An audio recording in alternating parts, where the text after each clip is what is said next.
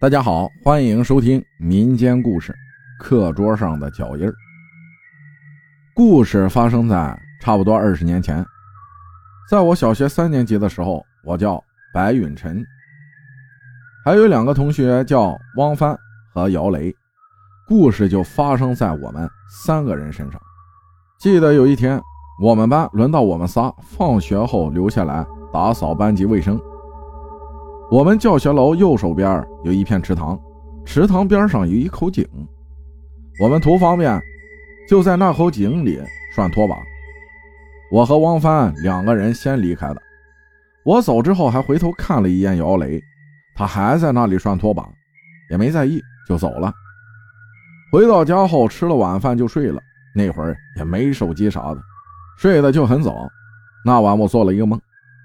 梦里我们仨在班级上玩耍，开始是在班级里你追我赶，后来不知道咋了，就三个人并排站在桌子上，往前面的那张桌子上蹦，一直蹦到讲台上就没蹦了。我发现姚雷鞋子上好多淤泥，有黄色的、黑色的交织在一起。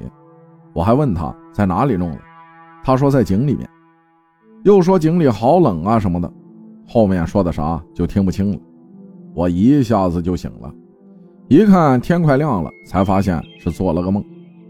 去上学的时候路过姚雷家，就准备等他一起去上学，发现他们家门上锁了，以为他都去上学了。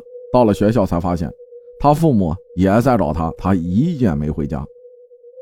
他父母以为是在我和汪帆家里，看到我们俩没看到姚雷，问我们，我们说昨天。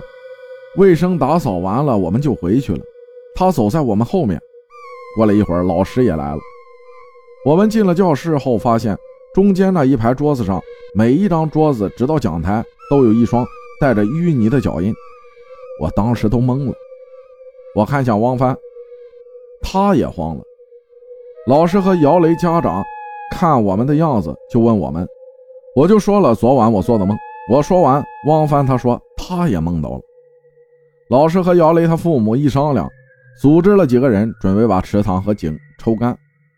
姚雷父母回家用扁担挑来了一个抽水泵，抽了大半天，直到下午四点左右，水干了，井底发现了姚雷，他还穿着校服，整个人都肿了。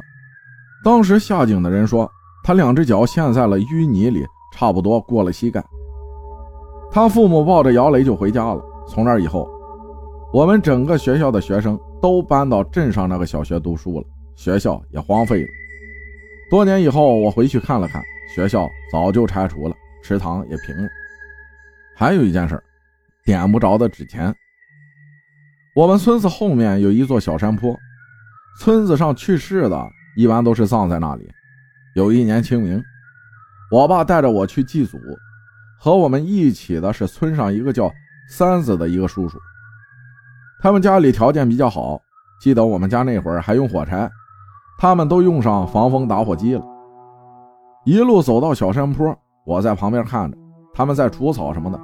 过了一会儿，我爸喊我过去烧纸钱磕头，一切正常。我们这边结束了，准备等他结束了一起回去，结果发现他怎么也点不着那纸钱。我爸以前是帮忙抬棺材的，也遇见过一些说不清楚的事儿。他过去拿起纸钱，用火柴去点，也点不着。我看见那个纸钱都被熏黑了，就是点不着。我就问我爸，是不是有什么说法？我爸说：“我劝你赶紧回家看看，家里肯定有事儿，老祖宗不收你的钱。要么是你出了什么事儿，要么就是家里出了什么事儿。”三子叔叔一听，赶紧一路小跑就回家了。我跟我爸两个人也就回去了。下午五点左右，三子叔叔来我家了，一进门就给我爸跪下了。我爸上去就给他扶起来，问他怎么了。他说感谢老哥救了他们家孩子一命。听他说的是，上午他跑回家后，发现他孩子拿着一瓶农药就在喝，一瓶都见底了。他赶紧抱着孩子，开着三轮摩托车就送去医院了。医生在给孩子洗胃的时候。说还好送的及时，要不然估计就悬了。等孩子没啥事过后，医生就说住院观察几天，婶子也赶到医院照顾孩子了，他就赶紧到我家来了，又是给我爸说着感谢的话，又是买烟什么的。我爸就跟他说，多买点纸钱、元宝什么的去山上，感谢你们家里长辈。他也照做了。后来呀，我问我爸，这世上真的有鬼吗？他很严肃地说，有。只是鬼想让你看见他们的时候，你才能看得见他们。但是，你看见他们的时候，也不一定是好事。好了，故事讲到这里就结束了，感谢大家的收听，我是阿浩，咱们下期再见。